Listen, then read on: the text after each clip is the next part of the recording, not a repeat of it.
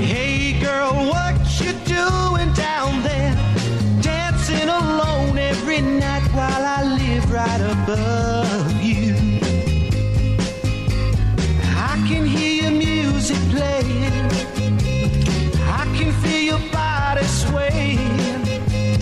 One floor below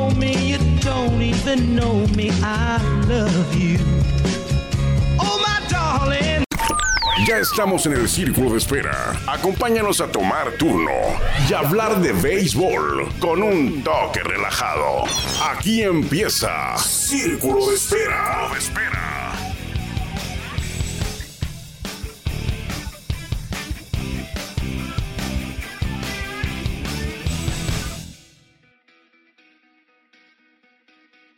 ¿Qué tal? Muy buenas tardes, sean todos ustedes bienvenidos a Círculo de Espera Radio. Estamos transmitiendo micrófonos desde la Ciudad de México. Un servidor Armando Esquivel le agradece, como siempre, que nos permita que lo acompañemos a hablar de béisbol a través de la número uno, la 104.9 frecuencia modulada en Tijuana y también en nuestro podcast en Spotify, Círculo de Espera Radio, arriba de los 700 episodios ya hablando solamente eh, casi 100% de béisbol. Así que nos da mucho gusto que nos acompañe hoy para arrancar la semana en este lunes 17 de abril del 2023. Es ya la recta final, la recta final rumbo a la temporada regular 2023 de la Liga Mexicana de Béisbol. Estamos a 17, 18, 19. El jueves arranca la temporada. Es cierto, solamente van a jugar Bravos de León en casa recibiendo al campeón Leones de Yucatán. Y el viernes 21, tres días faltan, cuatro días, el viernes 21 inicia el camino 2023 para los Toros de Tijuana y para toda eh, la congregación de equipos en el circuito de béisbol veraniego de nuestro país. La espera se hizo larga, sobre todo en los últimos días, cuando ya se va acercando la fecha, se hace un poquito más largo el camino, pero eh, pues acaba de terminar el Clásico Mundial de Béisbol hace por ahí de dos semanas y pues todavía estamos muy inmersos esta Grandes Ligas, o sea que en el béisbol eh, en México tenemos, ya lo he dicho muchas veces, tenemos, somos afortunados de contar con dos ligas eh, que trabajan todo el año casi. Por ahí queda un mes sin nada, pero lo cubre en este momento Grandes Ligas. Así que eh, ya está aquí a la vuelta de la esquina, ya no a la vuelta de la esquina, ya estamos dando la vuelta a la esquina para la inauguración de esta campaña. Nosotros hemos seguido muy de cerca la pretemporada de los Toros de Tijuana. De hecho, en estos momentos están iniciando el penúltimo juego de preparación. De hecho, hoy cierra el torneo Interliga. Se están por medir a los Diablos Rojos del México en el estadio Alfredo Harpelú. El juego es a puerta cerrada, pero es parte del torneo Interliga. Mañana descansan eh, y el miércoles cierran la pretemporada con otro juego contra Diablos Rojos del México, pero este será eh, ya fuera del torneo Interliga. Para el jueves viajar a Veracruz y el viernes inaugurar la temporada precisamente contra eh, el Águila de Veracruz, allá en el Estadio Deportivo Universitario Beto Ávila, a este equipo de Veracruz que lo enfrentaron ayer y Toros ganó dos carreras por uno en el torneo Interliga. Eh, para emparejar la marca, los Toros tienen cuatro ganados, cuatro perdidos en el torneo Interliga y dos empates. Así que hoy cierra, buscarán terminar con números positivos como lo hicieron el año pasado, que ganaron siete y perdieron por ahí de tres el año pasado. Ahorita van cuatro, cuatro y dos empates. Les falta solamente el duelo de hoy, porque, eh, insisto, repito, el del miércoles ya no es del torneo Interliga, es también contra los Diablos, pero es un duelo fuera de ya de la competencia, del evento del torneo Interliga. El fin de semana estuvo por aquí en Ciudad de México un contingente nutrido de por ahí de 12, 14 eh, periodistas, amigos, colegas de los medios de comunicación que vinieron a dar cobertura a la pretemporada de los Toros de Tijuana. Eh, ¿Por qué lo hacen? Porque el club, al club le interesa que la afición siempre tenga noticias del equipo, siempre esté cerca del equipo. ¿Y cómo lo hace? Pues trayendo a los comunicadores que ellos difunden, esparcen la noticia a través de sus medios. Estuvieron por acá el Z, estuvo por acá eh, Televisa, estuvo también El Sol de Tijuana, Frontera, Baja News, Toro News, eh, ¿quién más? Eh, TJ Sports. Nosotros en la número uno, la 104.9, pues aquí estoy yo representándola. Entonces fue un fin de semana muy movidito, mucha interacción con los jugadores. Ahí veíamos platicando, a, pues a todos los jugadores pasaron por, por el área de prensa. Entonces un agradecimiento a todos nuestros colegas que se dieron la vuelta a la Ciudad de México y eh, la duda que les quedaba, porque no ha sido disipada todavía, es quiénes van a ser los abridores de los Toros de Tijuana. ¿Quiénes van a ser esos cinco pitchers que van a tener el privilegio de abrir en el roster y en la rotación de los Toros de Tijuana? Pues el manager eh, dijo que ma- Omar Rojas, el manejador, eh, me confirmó que sería mañana cuando ya me dé la lista de los pitchers que se van a encargar de abrir. Pero eh, viendo el roster de los Toros de Tijuana, el roster al que están empleando en el torneo Interliga, pues no es muy difícil no es muy difícil eh, descubrirlo. ¿Y por qué no es muy difícil descubrirlo? Pues sencillamente porque en el roster ese de pitchers, pues nada más hay cinco abridores. Entonces no pueden ser otros. Y se los vamos a, compartir. Se los voy a compartir ahorita que es una información, eh, no es oficial del club, a pesar de que un servidor es el, jefe de prensa del equipo. Esta información pues no es oficial porque la voy a, pues se la voy a compartir cuáles creo yo que van a ser los, quiénes creo yo que van a ser los abridores eh, porque pues vi el roster, los he visto lanzar toda la pretemporada. Y aparte estoy viendo aquí el roster de- del equipo y pues solamente hay cinco. Y ellos deben ser, no hay otros. Entonces, como ayer lanzó Teddy Stankiewicz en domingo, si le contamos los días, ayer abrió Teddy Stankiewicz en domingo, si le contamos los días de descanso, pues él debe ser el primer abridor el viernes 21 de abril. Teddy Stankiewicz debe ser el primer abridor. Le digo, es una información mía, ¿eh? yo, yo, yo la estoy aquí como que descifrando. El segundo abridor, porque creo que lanza, va a lanzar hoy, es el Tsunami Martínez, eh, Carlos Martínez. El tercero deberá ser Nick Struck en la rotación. El cuarto es Manny Barreda. Esto sí está confirmado. Eh, Omar Rojas se los dijo a los, a los colegas periodistas que eh, el abridor de en Tijuana sería Manny Barreda. Así se los dijo, entonces Manny Barreda va a abrir, va a ser Manny Day el martes 25 en Tijuana. Y el quinto, Faustino Carrera, el quinto abridor, el muchacho, hizo el equipo. Recuerdo que hace unos 3, 4, no, hace como una semana. Eh, le dije, hey, Faustino, va- vamos a, a comer. Eh, ¿No quieres una cerveza aquí en el, en el restaurante que estábamos? ¿No quieres una soda, una cerveza? Y me dijo, eh, no, cerveza no voy a tomar hasta que se cumpla el objetivo. Así me dijo hace una semanita, un poquito más. Eh, ah, ok, y ya quedó. Y ayer, que pasó a un lado de mí, me dice, paisano, ahora sí le acepto la cervecita en el restaurante. ¿Qué quiere decir eso? Que ya le habían avisado a él que va a ser el quinto abridor en la rotación de los Toros de Tijuana. Entonces, eh, no sé en qué orden vayan. Yo le digo, yo creo que el primero en, Veracruz va a ser Teddy Stankiewicz. El de Tijuana, el cuarto abridor va a ser Manny Barreda. Eh, pero esos son los nombres que yo, yo, yo, si a mí me preguntan usted, yo le diría Teddy Stankiewicz, Carlos Martínez, Nick Struck, Manny Barreda y Faustino Carrera. Los cinco pitchers que van a iniciar la temporada como abridores, insisto y repito y subrayo y recalco, es- esos son los que creo yo, por la sencilla razón de que en el roster que se está manejando en este momento en la pretemporada, son los únicos abridores que están. Ya no está Jeff Kinley, ya no está eh,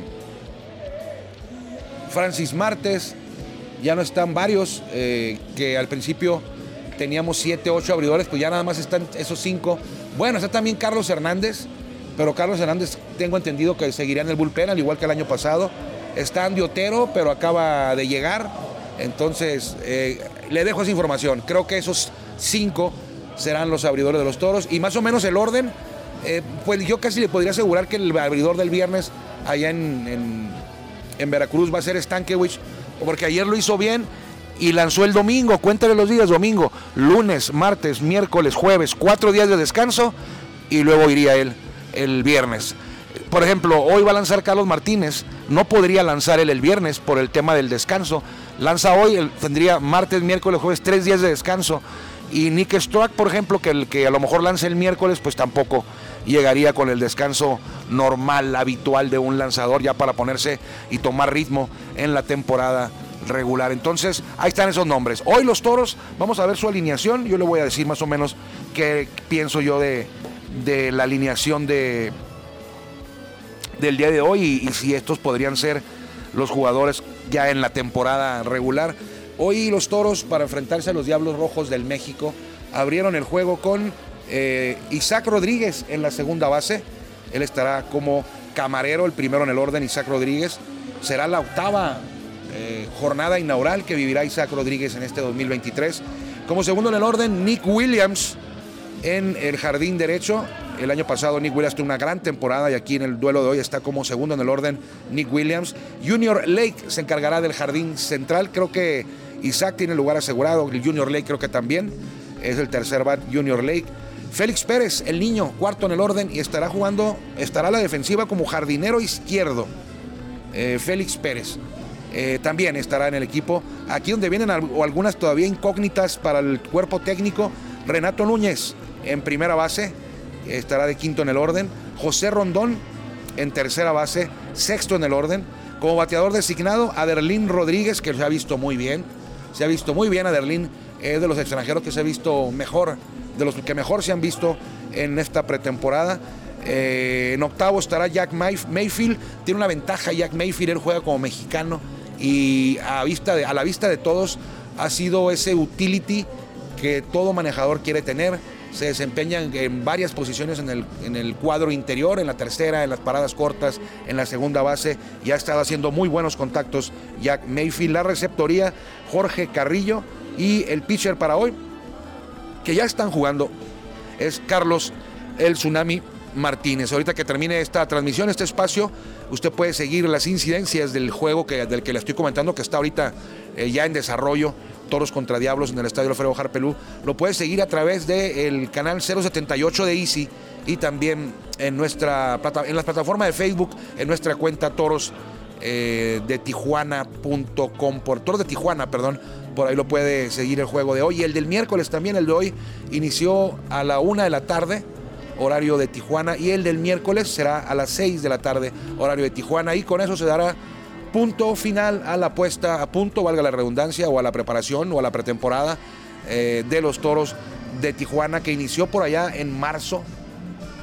Por allá más de un mes tiene, la pretemporada porque arrancó por allá del 10 o 13 de marzo con el Early Camp y ya estamos ahorita el, en 17 de abril. Producción, ¿cómo vamos de tiempo?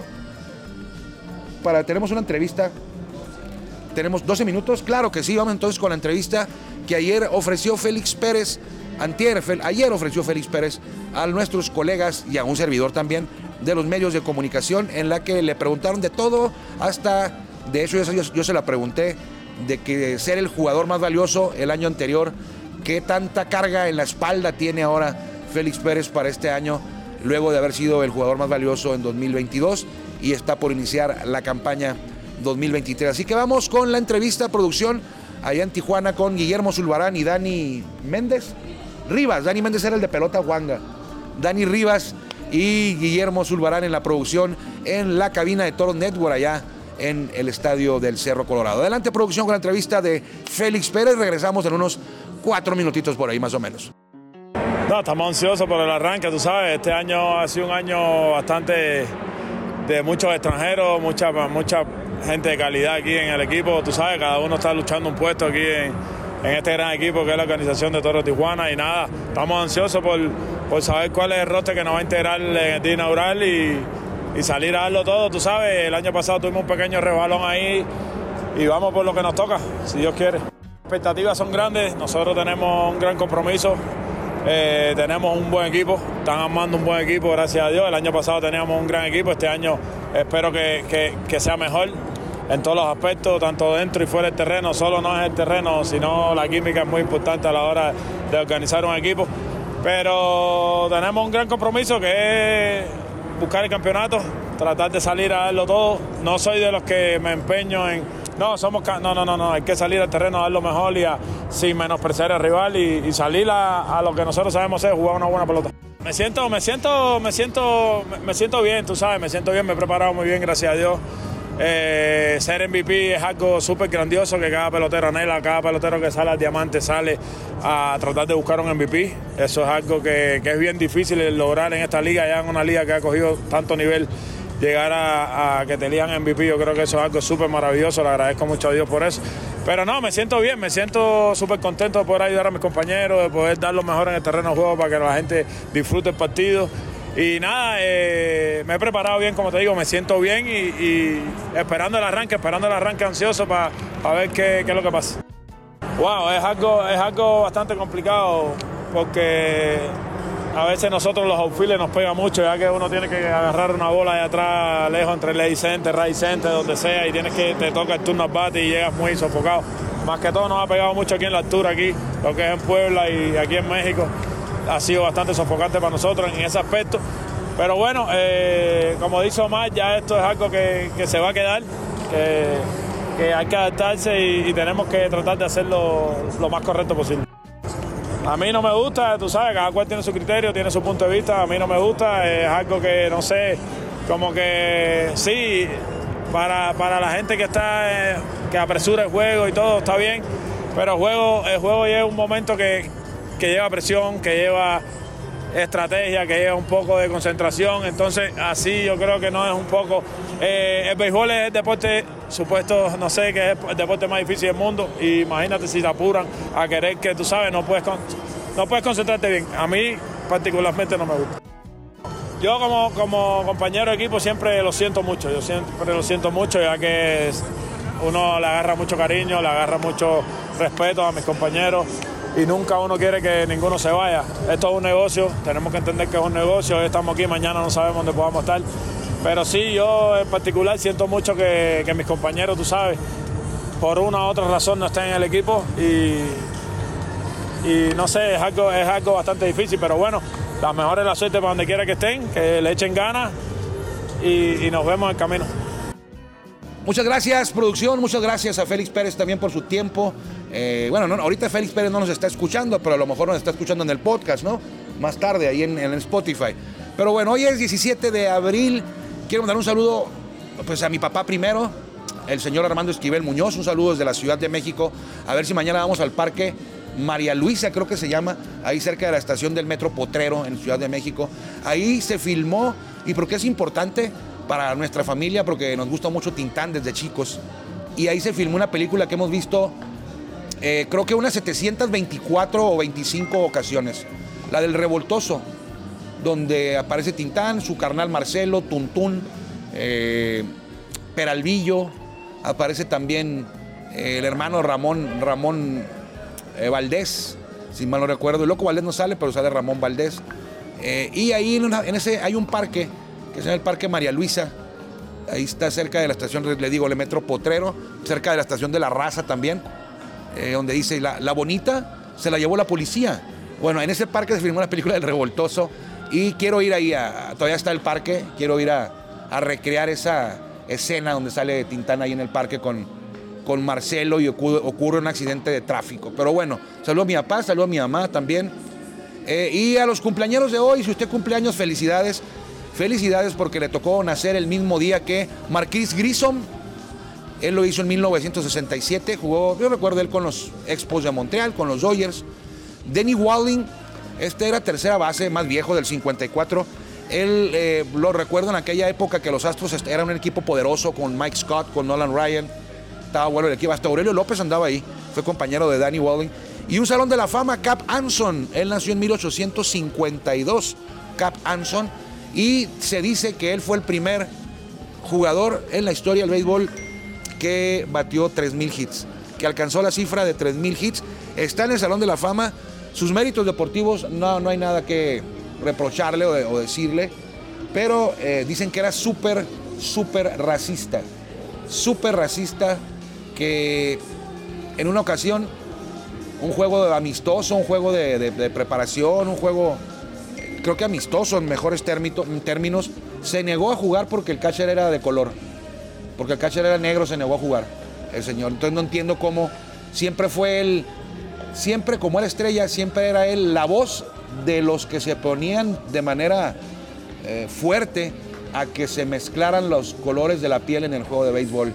Esto era hace mucho, mucho antes de Jackie Robinson. Esto era por allá en 1880, 1890, 1870, 1900, cuando él todavía estaba, jugaba y dirigía.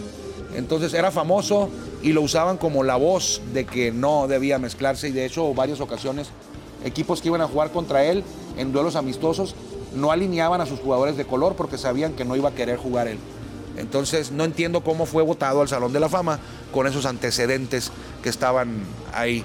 Eh, Marquis Grissom, Danny Walling y Cap Anson. También hoy, un día como hoy, un 17 de abril del 2008, es decir, hace 15 años, debutó en Grandes Ligas el mexicano número 102. Ahorita somos 146 o 47. Creo que 46 con César Salazar. Eh, el mexicano 102 debutó un día como hoy hace 15 años, se llama Germán Durán. Solamente jugó la temporada 2008 con los eh, Rangers de Texas. Así que felicidades, hace 15 años. Solamente estuvo un año, pero hay que llegar a las grandes ligas. Ayer pegó su primer hit. César Salazar, este receptor de los Astros que se convirtió en el mexicano 146 en debutar en grandes ligas, pegó su primer imparable en un juego contra los Rangers de Texas, que los Rangers ganaron por ahí de 9-1. Y entró él ya cuando el juego estaba definido. De hecho, no, no estuvo de receptor a la defensiva. Solamente tomó turno en la novena entrada y lo aprovechó para pegar su primer hit en su quinto turno. Eh, con ese hit, pues fíjese que, hay, hay, varios mexicanos que solamente pegaron un hit en su carrera y ya los alcanzó eh, César Salazar, este hermosillense. Casi todos son pitchers, solamente hay un bateador. Eh, ahora, César Salazar tiene un hit. Luis Carlos García también nada más pegó un hit en Grandes Ligas. Y los demás son pitchers. José Urquidi solamente pegó un hit. Ah, no es cierto, el Paquín. El Paquín pegó un hit en Grandes Ligas y él era catcher también, igual que César Salazar. Ya lo empató César Salazar. Eh, Urquidi, Luis Carlos García, Francisco Estrada, Oscar Villarreal también nada más tiene un hit. Eran relevistas, también Antonio Zuna era relevista. Jorge Rubio, un hit. Germán Jiménez también uno, Rosario El Chayín Rodríguez uno, el Metralleta Roberto Ramírez uno, Miguel del Toro en paz descanse también con uno y Fernando Salas también batió, batearon todos ellos solamente un hit. Seguramente César Salazar los va a superar. En grandes ligas, amigos, eh, ya terminó, le dije yo el viernes. Tampa Bay no va a salir invicto de, Toronto, de la, de, la, serie contra Toronto, y así fue, perdieron la serie, de hecho, perdieron 2 de 3, sin embargo son los líderes con 14-2, Yankees 16 en el este de la americana, Toronto 16 también, Baltimore 9-7 y Boston 8-8 en la central, el líder es Minnesota 10 ganados, 6 perdidos, Cleveland 9-7, Chicago White Sox 6-10, Detroit 5-9 y en el fondo los Royals, como era de esperarse, con 4-2, como era de esperarse los Royals y los Tigres hasta abajo, y ahí están los dos, no nos han fallado.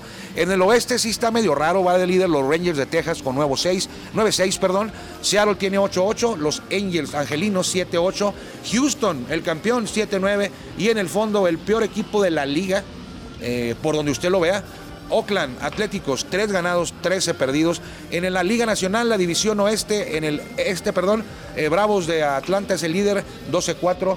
10-6 los Mets, 8-8 Miami, 6-10 los Philly, los campeones de la Liga Nacional, 6-10 y Washington 5-11. En la central, Milwaukee, que le acaba de ganar la serie a los padres, 11-5. Luego viene Chicago con 8-6, Pittsburgh 9-7, San Luis 7-9 y Cincinnati 6-9. Los cachorros le ganaron la serie a los Dodgers. En la Liga, en la Liga Nacional División Oeste, Arizona Diamantes, el líder 9-7. Luego vienen los Dodgers 8-8, San Diego 8-9, San Francisco 5-9 y Colorado 5 con 11. La jornada para hoy es jornada completa o está reducida. Bueno, no está completa, pero es casi, casi completa. Angelinos en Boston, Cleveland en Detroit, Tampa Bay en Cincinnati, San Francisco en Miami, Texas en Kansas City, Arizona en San Luis, Toronto estará en Houston, Pittsburgh en Colorado, Cachorros en Oakland, Atlanta en San Diego, Max Fry va a pichar hoy por los Bravos contra Weathers y Milwaukee en Seattle, Mets en eh, Los Ángeles van a enfrentarse Peterson contra Dustin May y Filadelfia contra los White Sox ha sido eh, pospuesto creo que por eh, las inclemencias del clima ahí en la ciudad de los vientos en White Sox. Ayer nació Julio Urias, perdió el juego, lo lanzó bien, pero le dieron dos cuadrangulares por ahí en la sexta y fue la derrota de los Dodgers contra los Cachorros. Ahora tiene su marca en 3-1, a quien le fue muy mal fue a Luis César, le hicieron 11 carreras, 11 carreras en tres entradas de 14 hit al mexicano abridor de los Rojos de Cincinnati. Cuídense mucho, Juan Villares en la producción acá en Ciudad de México, en Tijuana lo hacen Guillermo Zulbarán y Daniel Rivas. Yo soy Armando Esquivel y nos encontramos mañana. Le agradezco que nos haya acompañado a esto que fue Círculo de Espera de lunes 17 de abril a través de la número uno y en nuestro podcast en Spotify. Cuídense mucho, que le vaya bien. Gracias por acompañarnos en Círculo de Espera. Nos escuchamos próximamente. Círculo de Espera.